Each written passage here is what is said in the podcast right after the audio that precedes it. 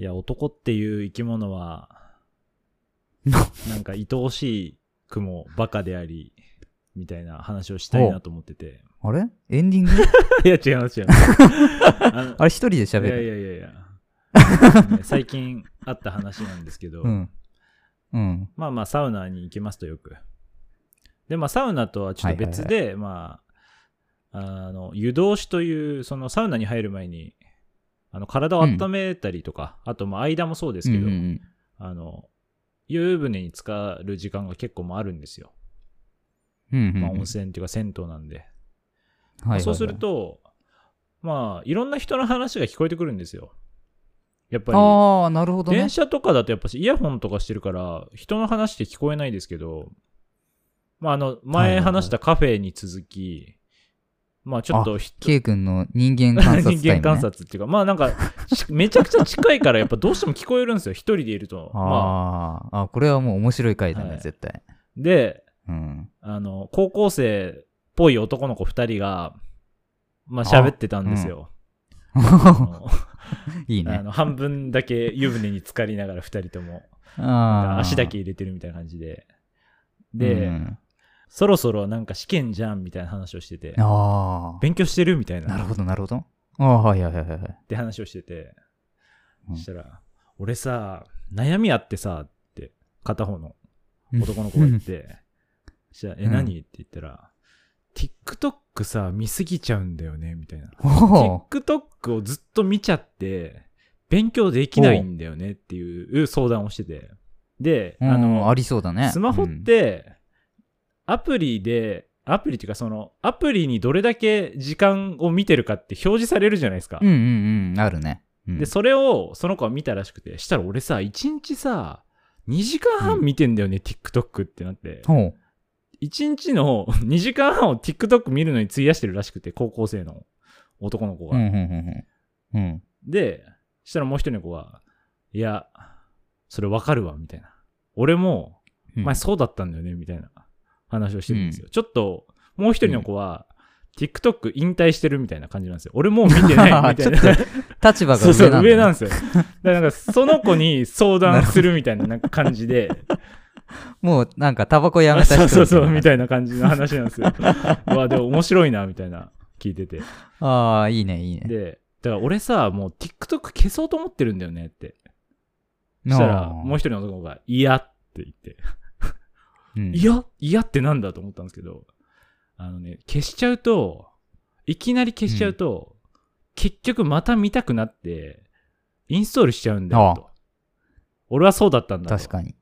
で、結局、またインストールして、そのログインする手間っていうので、余計時間を使うんだ、みたいな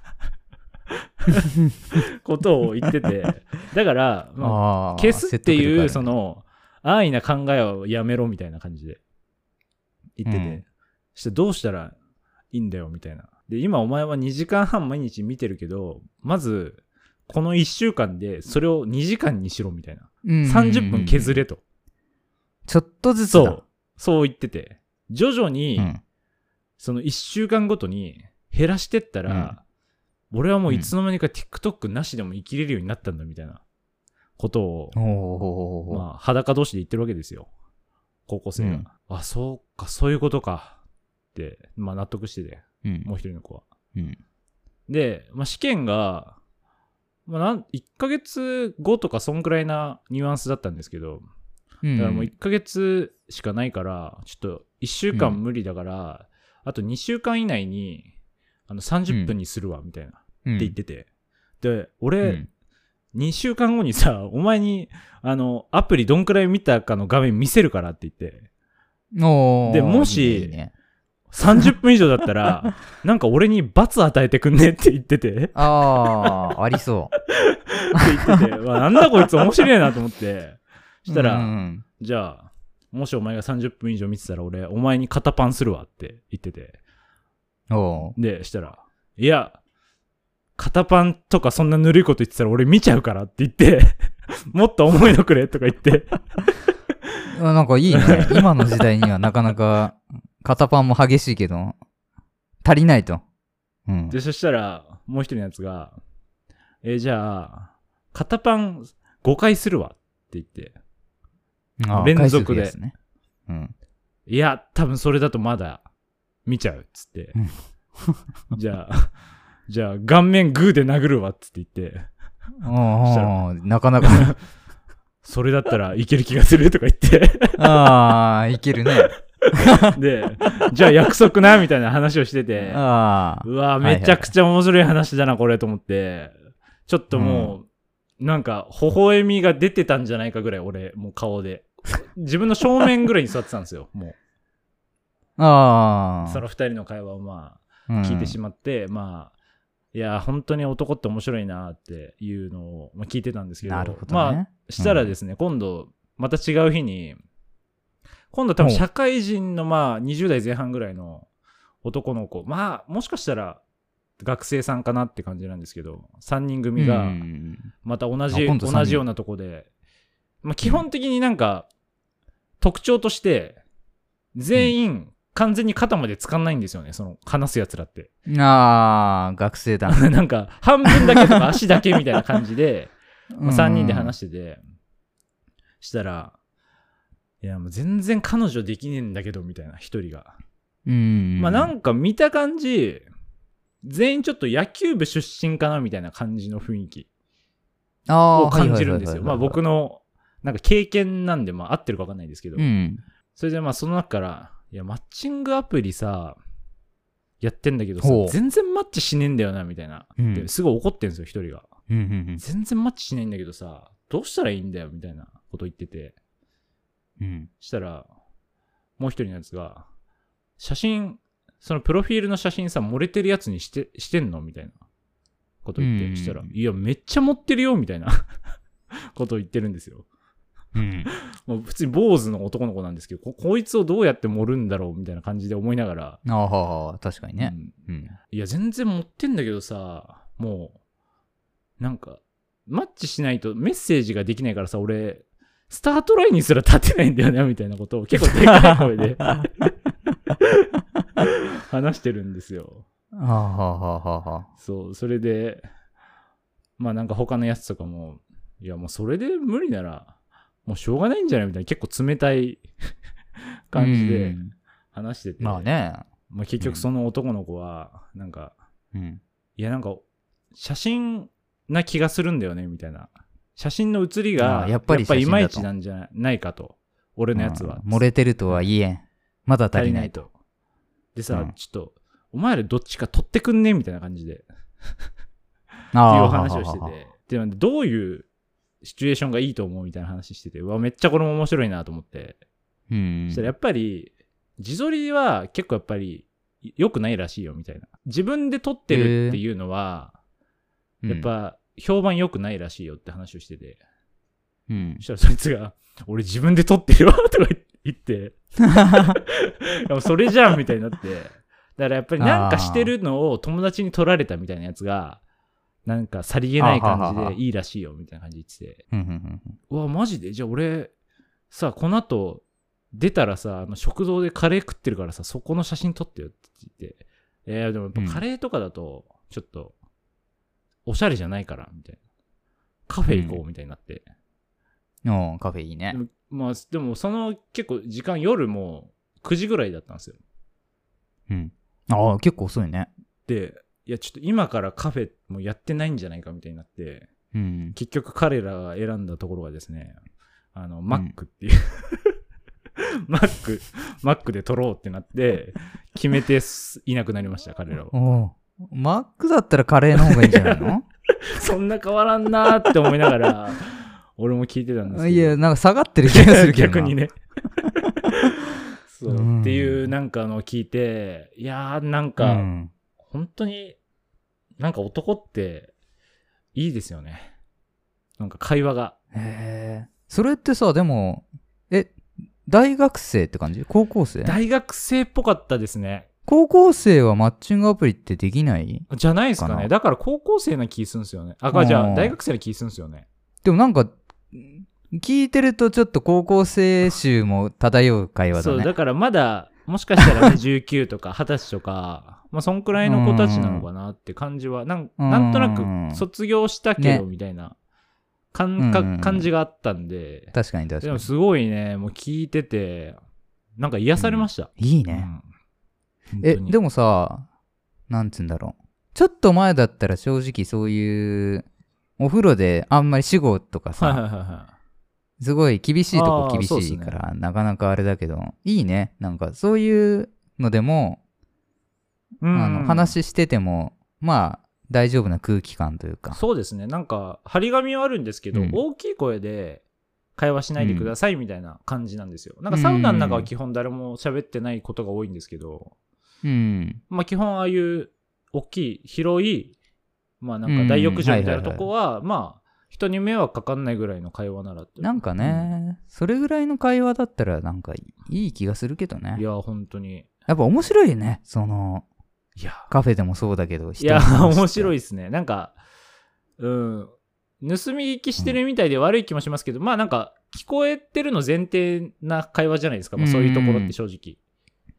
まあねそ、うだからわかるしね、うん距離的にも聞こえるだろうって。なんかそういうし楽しい気持ちをなんかお裾分けしてもらったみたいな感じだったんですけど、いやー、本当にね。いいねいやーシリーズ化してね白かったです。またなんか、定期的になんかちょっと話せるような話が出てきたらいいなっていう期待もちょっとしてるんですけど。本当だ。そう、でも誰かのそういうせ話の一部がこういうとこで話されてるっていうのもなんか面白いっすよね。面白い。なんか普通だったら知り得ないっていうか、その人たちの中だけで終わってくじゃないですか、もう。でもそういうのが、ね、まあ、なんか自分が出してるからすごいみたいになってますけど、そうじゃなくて面白いですよね。うん。なんかでも本当に、今のリアルだもんね、それって。そう、不思議だったんですよね。うんそういうアプリとかしてて、その写真を持ってるみたいなのを、友達とかに言えねえねえる関係とかもなんかすごい面白いな、ねなんか男の子の会話も変わってきてるなっていう感じがすごいして。あと、なんかその、最初の方うんの肩パンっていうのがまだ、あ、死後じゃないんだと思ってよかった。安心した。肩パンっつってました。なんか肩パンってさ、時代的にもうなくなってそうじゃない？ちゃんとしてんだね、男。うん男は肩パン好きですからね。いや、多分でももっと多分下の世代になると、肩パンとかダメなんじゃないの？もしかしたらね、今後なくなってく。今のだって小学生とかだってくんちゃんず呼びもダメなんでしょ？あだ名つけたりとか。えーあ、ね、あだ名ダメとか言いますよね。うん。あだ名ダメな人は肩パン OK なわけないでしょ。確かにね。なんか K 君が好きなのがわかるよ。上手。アルさんが選ぶラブソングが気になりますね。アルワールドというか、先俺が言っとくわ。Come together, Al Studio. 今週も始まりました。おいでよアルスタジオカメラマンのアルです。カメラマンの K です。ということで今日も楽しく雑談をしていきたいと思います。お願いします。ということで今日は定期的にやっています。えーアンカーさんの2月のはい。トークテーマ、2月はい、やりたいと思います。やっていきましょう。はい。えっ、とね、いつも3つぐらい、あのーうんお題がありまして、えそうだね。ーとバレンタインデーの思い出みたいな話とかが、はいはい。2まあ月っぽい。はい、あるんですけど僕たちが今回話すのは、えー私の一押しラブソングほをやりたう。いと思います一押しラブソングね。はい、うんうん。ラブソングとかなんかそういうところがあんまり僕らの中では触れてこないかったところな気がするんで、そうだねう。ん、なかなかそのジャンル、音楽をジャンルでくくって喋るっていうのはあんまりないかな。そうっすよねうん。まあそういうのもあり今日はうんうん。思い切ってやってみようんじゃないかと。いいね、いいね。思いますし R さんが選ぶラブソングとか気になりますね。めっちゃ。うん。そうだね。何を選ぶんだろうっていうあーでもまあでも、なんかそうね、無難なと、無難なとこというか、そんなに変わらないかな、みたいなにはなっちゃうかな。でもラブソングってめちゃくちゃいっぱいありますよねこうやってなんか意識して選んでみて思ったんですけど、あ、そうそうそうそうそう。曲のもう半分以上ラブソングだよね。ラブソングって感じしますねうん。そうやはり愛についてみんなそうだね。だからあのそれで言ってしまうと正直、うんラブソングを避けてる傾向にはあるかもしれないラブソングじゃないものの方が好きっていうところは、ねえアルさんってそっちな感じしますよね。あんま個り人的にはありつつ、全然聞くって感じ。じゃあねちょっとうんその辺を話していけたらなと、思うんですけど、いいね。どっちから行こうか。どっちもいいですよ。どっちからいきます？俺から先にケイ君から行くか。じゃあ僕からいきましょうか。うん。僕あの今回2つ選んできて。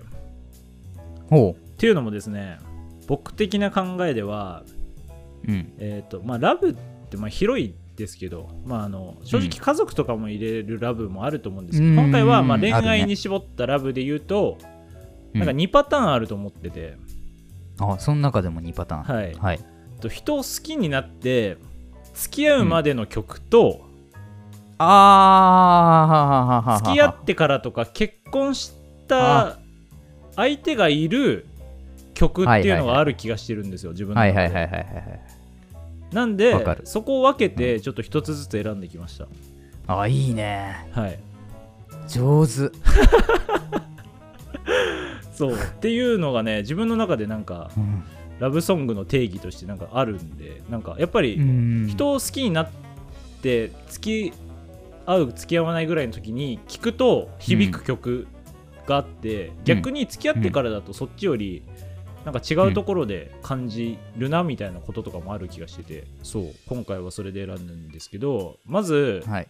まあ、その前半ですね。あの始まりのところというか、人を好きになって、まあ、付き合うぐらいのところまでの曲で言いますと、えーうん。僕が選んだのは、えー久保田利伸さんの「ララララブソング」です。あーいいとこ来るね。いやもうこれはなんならもう本当に小学校中学校ぐらいからなんかある、えー。自分のな頭の中で流れるというか。えそう。ー、意外。結構。意外かもしんない。あ本当ですすか、結構久保田利伸さん好きで。うん。曲ねいい曲いっぱいあるんですけど。やっぱここれが、うん、まあ、一番メジャーどころかなと思うんですけど。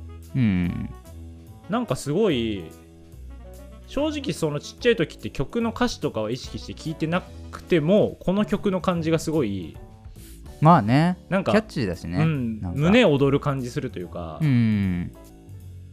すごい序盤の方の歌詞とかもなんか街に飛び出そうみたいなのとかすごいうん。軽快な感じがあってはいはいはい。すごい確かに。好きな人に会いに行く時とかそういう時に聴くみたいな曲って感じですね自分の中で。はあはあはあはっていうのがあってこの曲を選びました、アルさんいい。はそういううん。カテゴライズですか、あその時期でってこと？はい。いや全然考えてなかったね。ああじゃあ一旦まあ僕もう一つの方発表ししていきましょうか。ああそうしようか。はい。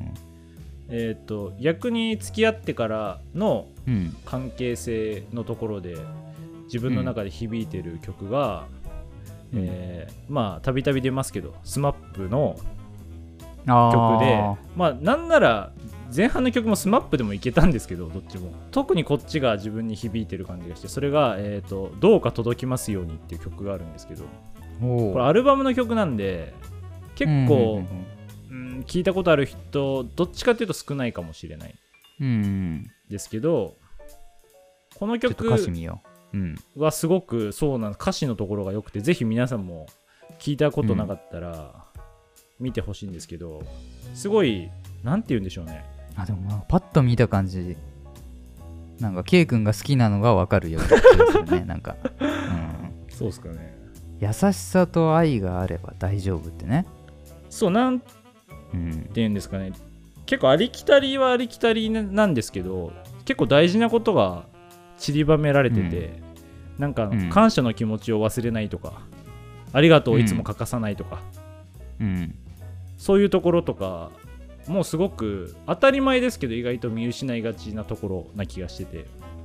うん。で特に僕の中で一番この歌詞の中で自分の中で刺さってるというか大事に思ってるのが僕の未来で、えーと「君が笑えますように」っていうところがすごく素敵な響きというか僕の未来で君が笑えるっていうワードってすごいなんて言うんでしょうね。素敵じゃないですか。あいやなんかわかる気がする。あの全部耳なじみのあるフレーズなんだけど、はい。通しで聞くとなんかあんまりそのなんだろう未来とか君が笑えますようにってはい。なんか、そんなに難しいこと言ってないんだけど意外とこないうつなじゃないですか。げてみるとね。そう。そうなんですよね。いい表現だねすごい。はい、なんかすごい等身大である気がしてて、なんか誰でもうんがんなんか意識すればできる。けど意外と難しいことなんですけどうん。ただそれをこうやっていくと自分の生きていく未来でその人が笑えてるようにって願えるみたいなとこがすごい素敵な歌詞だなと思ってしかも未来っていうのがなんかずっと一緒にいるっていうのがもう前提の話っていうのがまたなんかね。あそうなんですよね。そこにもなんかこもってるじゃないですか。うん。だからすごいこの曲好きなんですよね。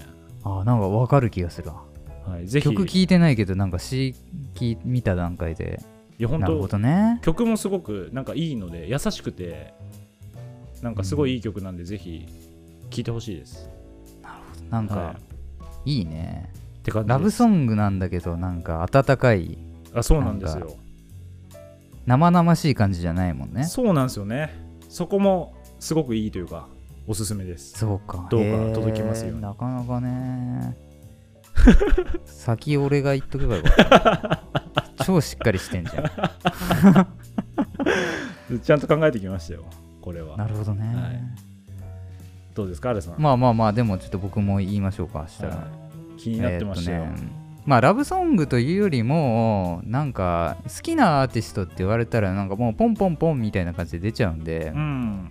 あれなんですがとりあえずまず最初あの K 君がね久保田利伸さんあげてくれたんではい、えーっとまあそこと比較するじゃないですけど、うん。よく一緒にあのくくられて話される人として、うん僕の好きな岡村康之さんですね。ああもうアレさんの岡村康之は結構真逆というか久保田利伸がなんかなんきれいめでいくとなんかその逆の破天荒さというか なるほどね、が売りの人だけど、うん。まあ同じ時代なんだよね。その輝いてた時時っていうのそうですよね。時代感で言うと、うん、であえてちょっとここをぶつけようかなと思ってますけどはい。岡村康之で、えーまあいくつか曲あるんだけど一番わかりやすいのが「大好き」って曲ね、おおちょっと見てみますね。うん、岡村康之の「大好き」はもうね直球だね。え まんまって感じが逆に好きかな。ー、ひらがなで大好きっていうのもなんかいいですね。タイトル。そう。タイトルがそもそも大好きでサビが「君が大好きあの海辺よりも大好き。甘いチョコよりも、はね。確かに。こんなに大事なことはそうはないよ。すごい確かに。めちゃくちゃストレートですね。なんか洋楽みたいな感じしますあそうそうそう。洋楽をそのまま訳したらこうなりそうんっていうそうですよのをね、そうそうそうそう。まさにその感じだよねそう。うん。岡村康まあ岡村ちゃんってよく言われるんだけど岡村ちゃんを初めて知ったのが俺大好きってこの曲なんだけど。えー、初めての感じというかえー、私結構衝撃受けたんだよねこの曲。聞いてみようこれは。あのー岡村康之の中ではかなり聴きやすい曲かなと思っててん割とポップより、結構きつめの曲も中にはあるんだけど、はいはいはいはいあのすごい誰でも乗りやすい一番シンプルで分かりやすい曲かなって思うね、おおうん。いいですねこの入おす門編すめなので。にはねいいってことうんですね、ぜひ聴いてみていただきたい。っはい。ていう感じ。おおとまあ一応他の曲も触れていきたいんですが、はい。えーまあ、岡村康之で話をすると必ず、あのーセットでまた出てくる人っていうのがいて、はいそれが吉川晃司と 尾崎豊なんだけど。ああなるほどね。やっぱここ好きなんだよね。好きそうですよ。ねもうこの岡村ちゃん吉川晃司尾崎豊のこの並びが僕は大好きで、うん。ラジオでも結構ねたびたび出てきてますね、どれも触れてたりするんですけど、うん。やっぱり尾崎は触れないわけにいかないだろうってことで ちょっと尾崎の曲をはい。あの取り上げたいなと今回は思います。うん。で、尾崎のラブソングって言ったらもう I love you だと思うんですけど、はい。一般的には。まあ出てきますよねまず、うん、あれはまあ直球で、ね、うん。ちょっと生々しい寄りの曲だけど、えーまあちょっと別の曲を、あのー触れたいなと思ってて、はい。今回僕がえっとね、取り上げる曲は、尾崎豊のきっと忘れないって曲で、おお知らないなうん、えっとね、基本的にはバースデーソングになるのかな？へ、えあ確かハッピーバースデーって言ってますね、えーサビがですね、ハッピーバースデー、いつだって君を忘れはしない、ハッピーバースデー、君が好きさ、心を込めてっていう、うん。まあこういうサビになるんだけど、これもね、珍しく、尾崎には珍しく直球なところが好きで、もうさっきの大好きと同じかな？まあ確かにこれも洋楽の役っぽい感じですよ、うん。ちょっと。なんかね、もう、そのまんま言う感じというか、なんだろう。遠回りしてない感じします好きさ心を込めてっていうのがなんかいいんだよね。もうシンプルイズザベストというか、うん。着飾ってない感じがいいですね。う、ん、ハッピーバースデーだからそれでさらにね。うん。まあそれもあるんだけどこの曲ね、ちょっと個人的にあのうん勘違いとかかもしれないけどは気になってるのがいはい。あのタイトルなんだよね、まあきっと忘れないいっていうのがなんか合ってないですね。でしょ？うん。これあの曲の歌詞見ると忘れないなんだよ。いつだって君を忘れはしないって歌ってんだけどはタイトルになるときっとがついてんだよねあれあれっていう。で曲調もすごい明るい感じなのよも、いう。は本当にもうずーっと明るい感じなんだけどタイトルにだけきっとがついてるんでいはい。なんかね不安定さがそこに出るというかね。そう。だからこれラブソングではないのかもしんないよね。君が好きさって言ってんのも。うん、まあなんていうのをちょっと考えてしまったり、うん、するんだけどいやでもいいですね。すごいね。考察できる。素敵な曲で、あの尾崎らしくない曲な気もするよね、うん確かに。うん。すごいクリーンななんかそのやっぱり破天荒なイメージが尾崎もあると思うけど、うん。ガラス割ってとかね。そっちでは取り上げられるけど これは本当になんか優しい尾崎っていう感じで好きなんだよね、いいですね、あともう一個いこうかじゃあ。はい。行きましょう。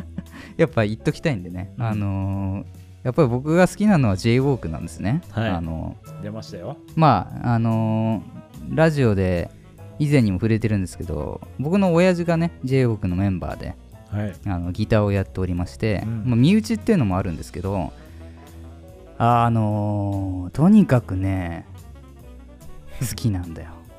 いやもうなんなら一番のファンですよねあれさ下手したらね。カラオケ一人カラオケ行ったら J-WALK しか歌わないぐらい J-WALK 好きなん。だけどうん。あのでこれもねなんか身内だからあれなんだけど J-WALK には、はい。えー一応何々期ってその時代によってね、うん。あのボーカルが2人いる時期だったりとか、はいはいはい。あの初期だったりあるんだけど、うん。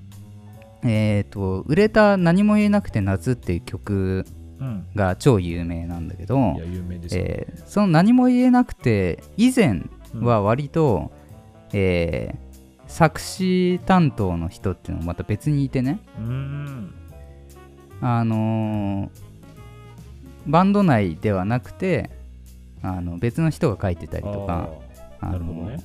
なんだろう。まあそうそうそうそう。そういうのがあったりするんだけど、うん。何も言えなくて以降は割とその僕の親父がねあの作詞担当になってる曲が多くてだから本当に親が書いてる詩っていうのもまあ一つあるんですが、うんうんえーそれを置いといてもね、あのーなんか時代を先先取りしてる歌詞みたいなのがうん。あるんですよ。うんまあ何を取り上げるかちょっと迷うんだけど、えーまあ僕が一つ好きな曲があるんでちょっとそれを紹介したくてはい「シーセットっていう曲がありまして J−WALK に。はい。これはこれな彼女が、んかね彼女が言ったって意味ですか？彼女が言ったっていう意味あだねはい。意味ですね、これはね好き。は いでしょうね。こんだけ聞いてたら。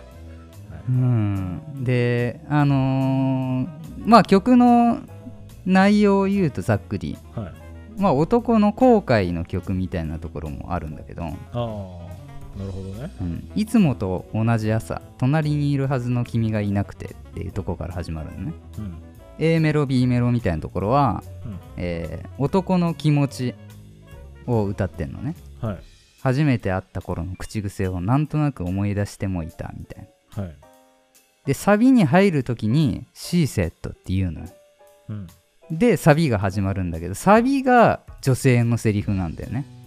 ああなるほどね。うんでサビで一気に変わって「さよならなんて言わずに消えるわ夢みたいに思い出だけ胸にしまって心が冷める前にあなたを嫌いになる前に」っていうね。ああなるほどね。うん。でまたその次男の気持ちみたいにでうん。いくら探しても君はいなくて、うん、あつそこかでらストーリーになってるんですね、そこも何か君が残した手がかりを探しながら約束したのに守ってないことや楽しみにしてたのに忘れてるプレゼントいくつも思い出してたと。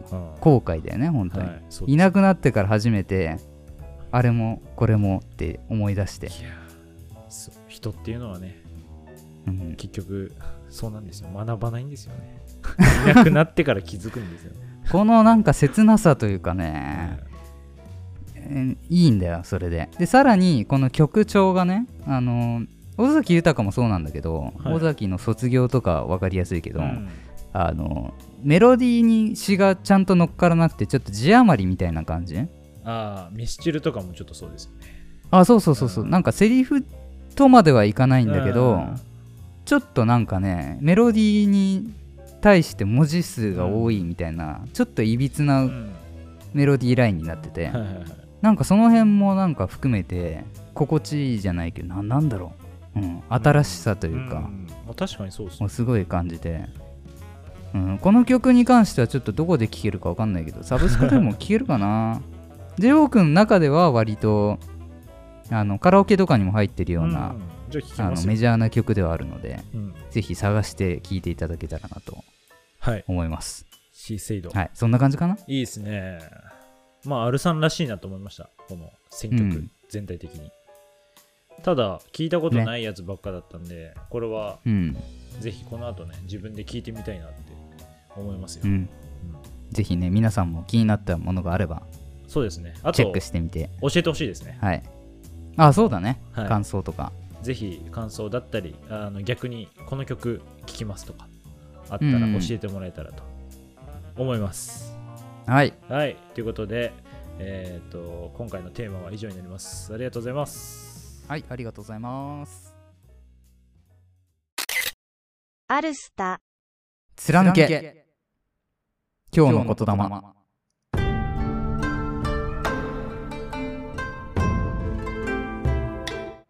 はい。おう一瞬間がいつもよりあるからはい。W i f i 切れたかと思いました俺のやつ。この収録してる現在ですね。はい。ちょっとさあの変わったじゃん。収録が急遽あ今日にね。あの日時がねちょっと早まりまして、予定してたより。っていうのもあってうん。正直、2連続俺の言霊を言ってもいいかなと思ったんだけど。ああそれのためだったんですか？俺のか今日のかで迷った、迷った結果やっぱり今日の言霊ああということでね。はい。別のを言おうかなと今思いました。うん。はい。なるほどなるほど。そういうことだったのかあの間は。はい。はい今日結構はリアルタイムでうん。進行しております。ああすごいですね。ということでえーはい。言霊行きたいんですけど、ん。今さっき仕入れた言霊をえ？すごいな。言かなとあのーうちでねあのお客さんが来ててはい。あの軽くちょっと座談会みたいな感じではいはいはい。あ話が盛り上がっちゃいましてね、うん。またいろいろ話してたんですけど、ん。そこですごいね面白い言葉を聞いたんですよ、おお気になる。うん、で僕も知ったばっかなんでうん。あのちょっとちゃんとちゃんと解説できるか難しいところではあるんですけど、うんあのーあんまり多分有名じゃないものだったりもするのでほいほい。ぜひここでちょっと取り上げようかなとうん。思いましてお願いします。えーまずはその言霊を発表したいと思います。はい。図書館は成長する有機体である。はい。えー、っとですねそのうちに来てた友達がですねもともと図書館で働いてた方で、うん、なるほど。うん、それもあってこれ教えてもらったんだけど、ん図書館学っていうのがあるんだよねえー知らなかったど。けどあのランガナタンの5原則っていうのがあるらしくてうん。図書館学5原則っていうものがあって、はい。えーまあ、図書館とは何ぞやっていうのを定義づける学問っていうのかなうーん。そういうものがあるらしいんですよ、はいはいはうん、で一応5原則があるんだけどそれの5番目がいさっき言った図書館は成長する有機体であるとい。はいはいはい。うんなるほど。一応他も紹介しますと。うん。えーその1は、えー図書は利用するためのものである、うん2はいずれの人にも全てその人の本を、うん3いずれの本にも全てその読者をうん。4読者の時間を節約せよみたいななんかそういう、え5原則へがあるんですけどこの5番目のね成長する有機体であるって表現のなんかなんかなんだろう急に全然違いますね、最後。なんかニュアンスが。言霊感ないありますね。な何それ？みたいなうん。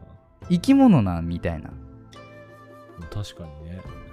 うんそれが気になってねまあちょっと調べたんですけどもうん。うシンプルにえー新陳代謝だよね要はうん。古いものは落としながらうん。常に新しいものを取り取り入れてうんそうやって成り立っていくものだと確かに図書館って言っても場所は限られてますもんね。うん結局そうでないと図書館として成り立たないっていうのを言ってるみたいなんだよねうん。うん、でさっき原則のその1図書は利用するためのものであるっていうのが、はい。えーまあ僕の解釈もあるんですけど、うん結局読まれないと本は置いてるだけじゃ意味ないっていうことだと思うんだよね。まあそうですよね。うん、だ常に利用してもらうためにもうん。アップデートをしていかなきゃいけないみたいな。のもあるみたいで、うん。うん、だから図書館っていうのも常に進化してってうんあのーそう考えるとさ最近はカフェがついてる本屋さんがあったりとか、はいはいはい。うん、確かに。まあ電子書籍が増えてきたりとかね、うんよくよく考えるとまあアップデートしてるわけだよねそうやって、そうですね。うん、まあそういうのをこの成長する有機体であるっていう言葉であの働く職員とかにもねうん。あの気持ち気持ちのなんか統一感というかさうん。うん、そういうのを伝えてるっていうのがなんかすごい素敵だなと思って、うん。確かに。おしゃれですね。うん、そうだからみんなもやっぱり成長する有機体でなければいけないよね図書館だけじゃなくてまあ根本的に言うとそうですよね。そういうことになりますね。うんだからさなんで図書館が成長してる有機体なのにあの本来成長すべき人間が成長してないっていうのな変な話だよね まあまあそうですね。そう言われると。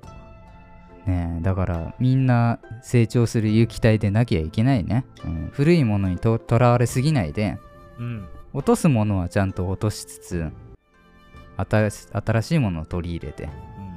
そうやって常に変化していくものだっていうことだね。うん。それが理想ですね。うん、そうそうそうそうそうそう。ね。はい。ということでまあ図書館っていうなんか硬そうな場所で考えられてるその原則がまさかこういうね、内容だっていうのがまた面白いなと思って紹介しましたいいことだもん。ぜひ覚えて帰ってください。はい。ありがとうございました。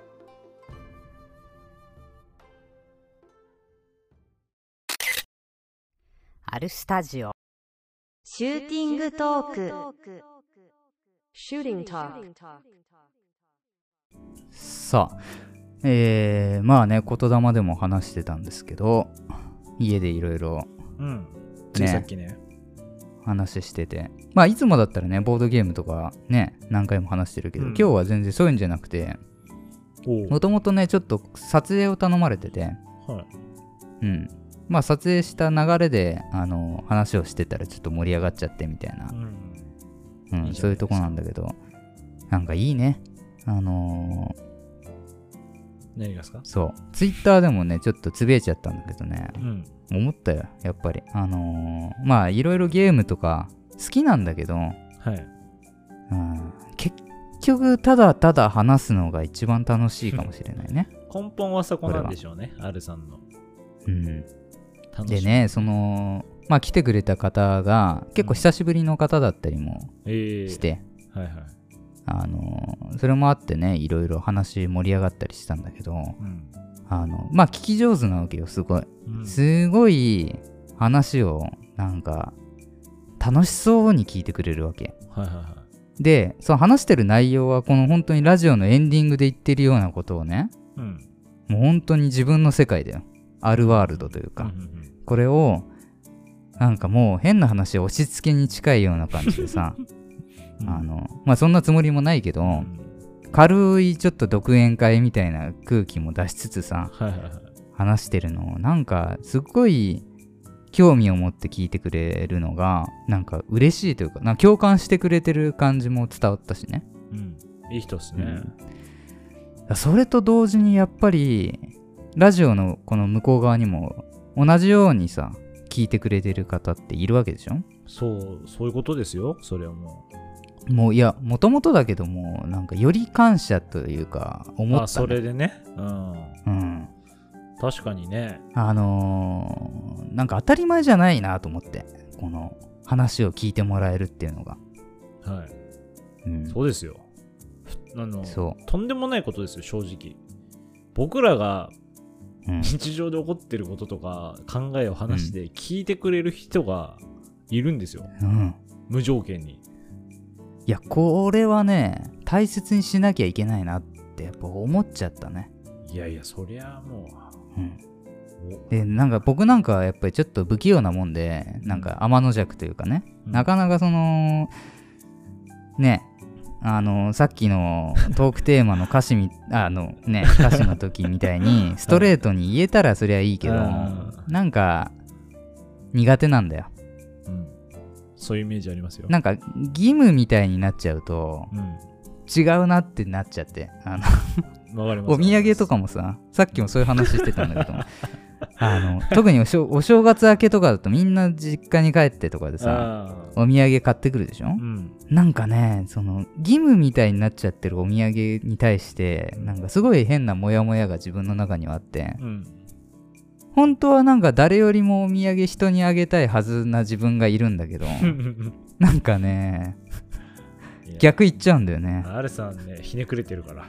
そううんこれはもう自覚してるしはいうんただなんかそういう考えの人もいるよとかなんかねそういうのが伝わればいいかなぐらいの気持ちで、うん。うん、言ってるけどまあそういう話にも結構共感してくれる方でね今日来てくれた人が、いい人ですね。うん。まあラジオも聞いてくれるって言ってたからあのちょっと触れちゃったんですけど、はい。うん。嬉しいね。まあ、そんなこんなで、まあ、ちょっと話題を切り替えてですね。はい。えー最近また、あのー最近またというか、ここ数年特に感じるのが、はい。えー昔好きだった人とかが、はい。どんどん亡くなってくんだよね。ああ。芸能人とかって話ですか？芸能。人もそうだし、うん。あっという間に、ずーっと変わらずいるもんだと思ってた人たちが、うんどんどん年老いて、うん。どんどん時の流れが、ね、はい。それこそ、まあ、ケイ君も好きだけど、サマーズとかね、ああいはい。う人たちも、なんか変わらなさそうだけど、さ、ずっと同じ感じでいるじゃん、はい。あの人たちって。うん。けど、やっぱ年取ってるよね。内村さんとかね。そう。変わんないけどね全然マジで。全然変わんない気がしちゃうじゃんなんか見てると、うん。いやわかりますわかります。うん。けどやっぱ年取ってるわけでそういう人を見れてんのも当たり前じゃないというか。う、んうん、そういうのを結構感じててはい、えーわかりますわかりますそれは。僕はえっ、とねずーっとそれこそ洋楽で ZZ トップっていうのが好きで、うんえそれもあのメンバーが亡くなっちゃったりっていうのが前にあってね、うん。その時もちょっと K 君とあの前のラジオの時に話してたりしたんだけど、うんで最近だとあのジェフ・ベックっていうねね。あのギタリストが亡くなったりとか、うん。それでああななんだろうね、うん、そこまで別に追っかけてたわけじゃないけど、やっぱりなんかその、うん、時代の変わりというかさうん。感じちゃうわけで、うん。うん、でこのタイミングでさクラプトンが来日すんだよね。うんはいはい。これからね、うん。うんそう。そうなのよ。行かないわけにいかないでしょっていう。あ行くんすか、あだから撮ったねとりあえず。お慌てて。クラプトンはちょっと一回も見ないでなんか終わるのはまあなんか本当にあのご本人には失礼な話だけどもしかしたらこれが最後かもしんないじゃ。うん。ん、まあ、特に海外のアーティストだとねでより年齢も年齢だから。ね下手したら最後だってちゃんとやるか分かんないしね。うん海外アーティストだと何があるか分かんないからそうで。すねうん。まあ喉の調子が悪くてできませんでしたとかっていうの前にあったし。うんそう。だちょっとなんかね、後で後悔してもあれだから、とりあえず見に行こうっていう、うんなんかそんな気持ちでね。いやでも大事っすよねその考えなんかメメントモリって言葉うん。があると思うんですけど、うん。あのいつか自分が死ぬっていうことをうん。自分で認識しないといけないっていううん。なんか言葉だと思うんですけど、メメントモリって、うんやっぱりそれを常日頃からば意識してる人の方がなんていうんですか人生に深みが出るみたいなことをよく言うと思ってて、多分アルさんが感じてるのってそれに近い気がしてて、うなんだよだから行動できるじゃないですか。そういうところも含めそう。C セットなんだよ。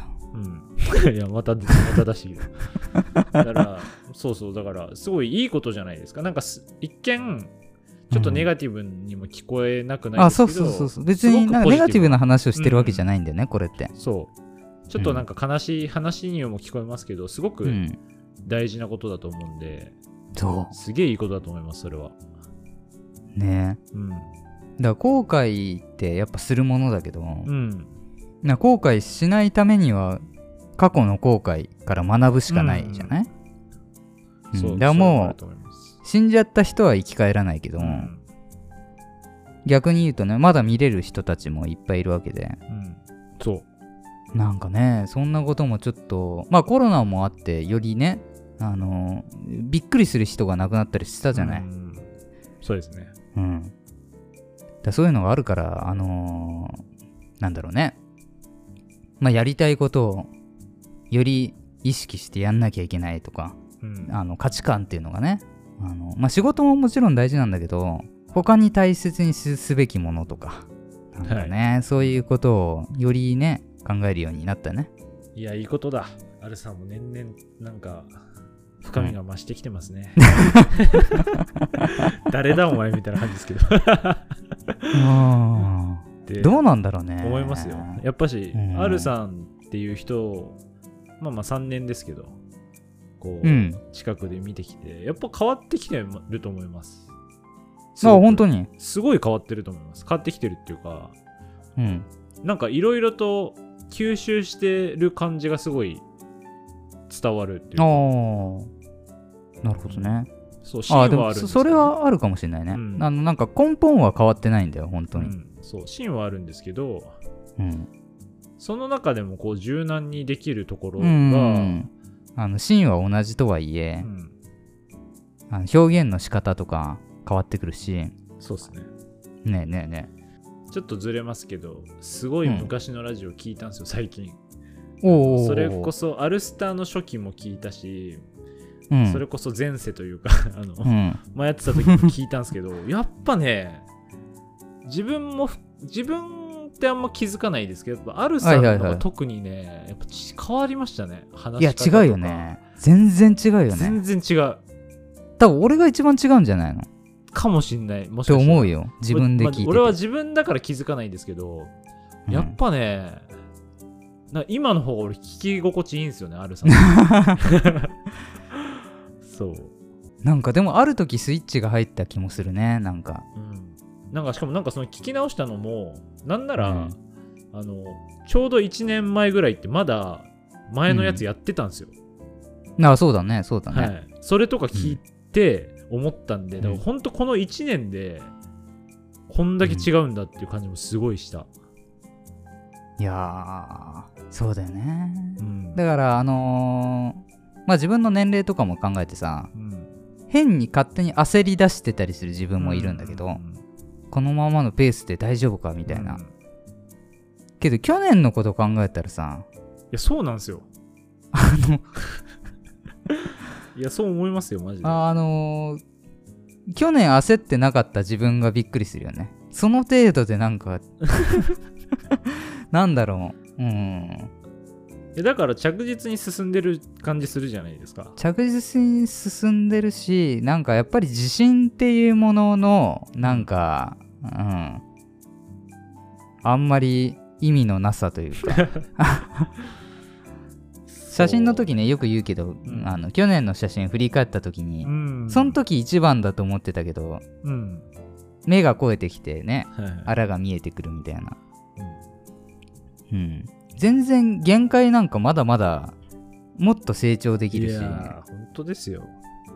うん、いやいい気づかないけどね。うん。そ今日は。う、うん、いいこと言ってますよ。本当にマジで。なんとなくこう限界って思ってなんか満足してやってたところをすごい飛び越えた感じがしてて。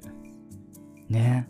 でなんかまだ先が全然ある感じがしてて。そうそうそうそうそう。すごいだから、楽しい、うん、今もさ変な話日々限界ってなんか感じはするんだよ。うん。感じはするんだけど過去にもう限界を飛び越えたっていう実績があるからさ、ね。この限界もその幻想だっていう。そうね。そう思います。風に思えるじゃない、うん。うん、砂漠でなんか変なもの見えてもこれは違うっていう、そう。うん、幻覚だって分かるのがいいことだね。また。うん。そんな感じでい。いい話ができたと思います、じゃあまたエンディングこんなとこででしょうか。もはい。はい。素敵な話をお願いします。またエンディングでも素敵な話をお届けします。いやなんでなんで言ったの？同じことりがとうございます。アルスタ。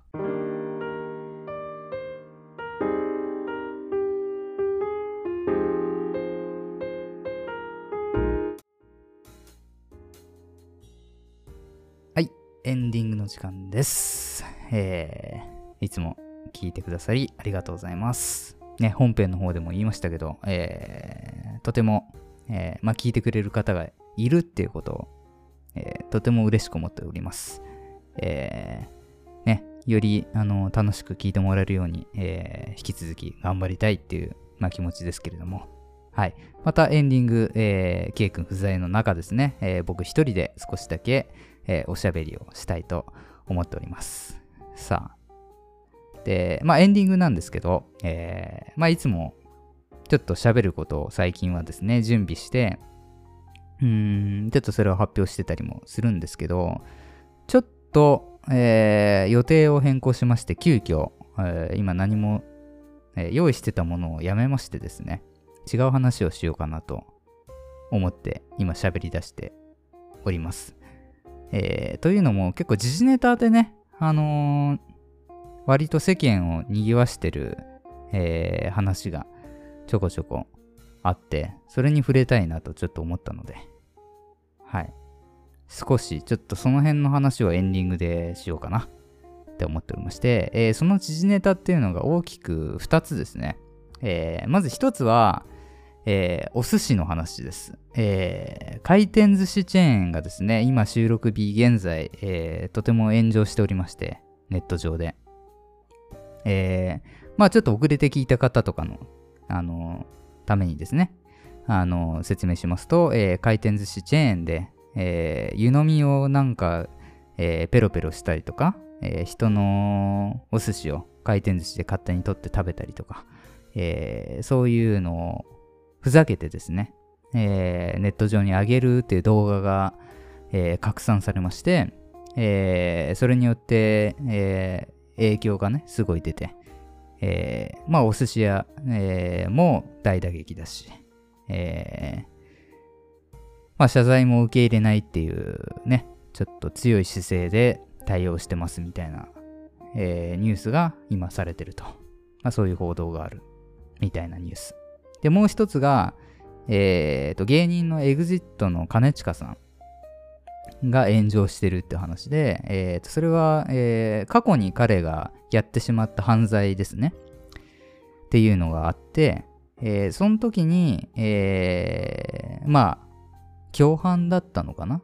ちょっと細かいとこごめんなさい。分かってないんですけど、えーその時代に付き合いのあった方が、えー今また、えー犯罪に手を染めていて、えーそれもあって今掘り返されて、えー彼が、えーまあ昔やったことなんだけど、えー今になってもう一回あのこんな人がテレビに出てていいのかみたいな叩かれ方をしてるっていうこういうニュースですね。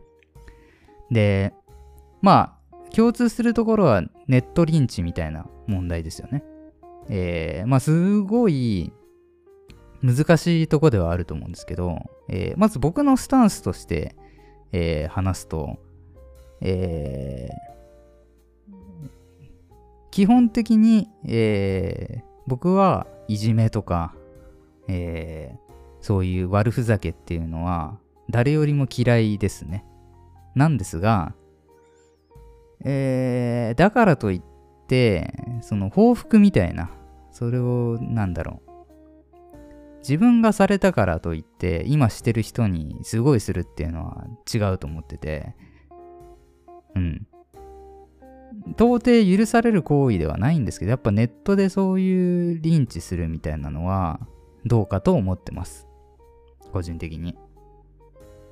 うん。で、えー、まあ今日もそのうちでね、話してる時にもちょっとあげたんですけど、あのー僕ね、あの、ワンピースで、あのーちょっとあんまり影薄めの エピソードの魚人島が結構好きで、えーあれって結局、あの、まあ、わかんない人には申し訳ないんですけど、あの魚人っていうのが、まあ、人間にいろいろいじめられてきて、えーその憎しみっていうのを歴史で覚えてると。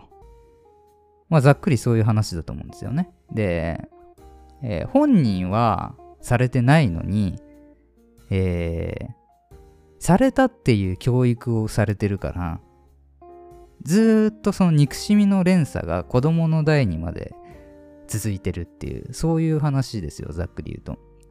で、なんだろう。許せないんですかね、一生っていう。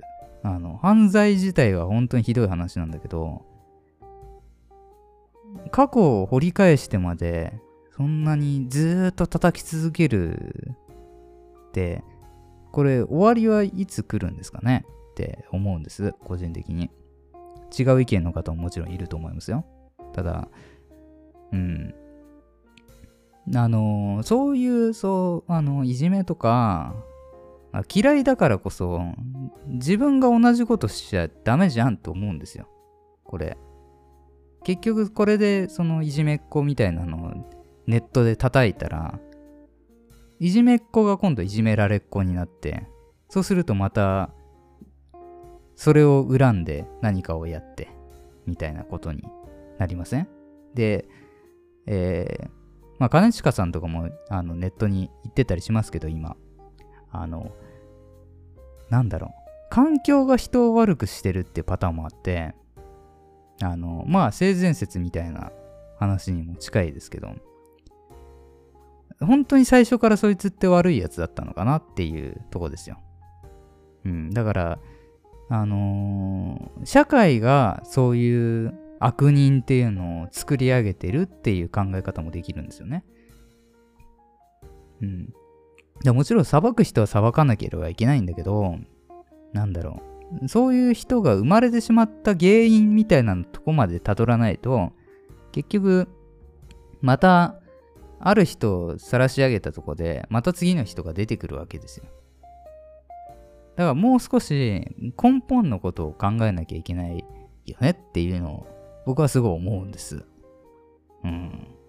なんで、うん、まあ、あのー、怒る人の気持ちもすごいわかるんですけど、えー、今結構ネットを見てるとですね、えー、特にそのお寿司のチェーンの方は、その、やった子をですね、すごい叩く方が圧倒的多数派だと思います。で、それはもう、全然、もちろん叩かれるべきだと思うんですけど、えー、ちょっとあの、加速しすぎてないかなっていうところ。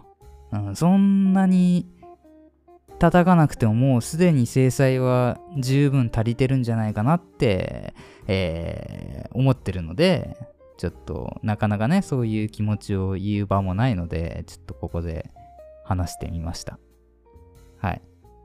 どうなんですかね？こういうニュースを見て皆さんがどう感じるかわからないですけど、えー、現時点で僕の意見は、えー、そういうところだというところですね。ちょっと珍しくちょっと自分の意見を言ってみましたけれども、えー、これね、またこのラジオが配信される頃には、えー、続報とかが出てて、えー、もしかしたらね、ガラッと変わってて、僕の意見も変わってるかもしれないですけど。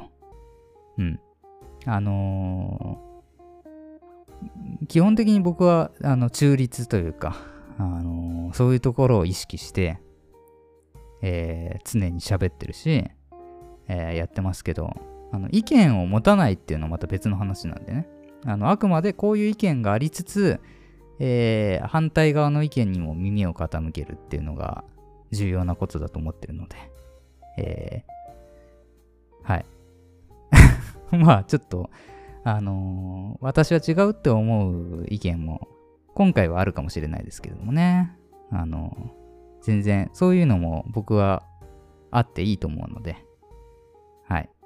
そんな感じで、えー、珍しく時事ネタを扱っていました。またちょっと次回以降ですね、あの、用意してた話とかも話していけたらなと思うので、よろしくお願いします。今日はこんなところで以上になります。えー、また次回も聞いてください。えー、今回は聞いていただきありがとうございました。それでは、さよなら。バイバーイ。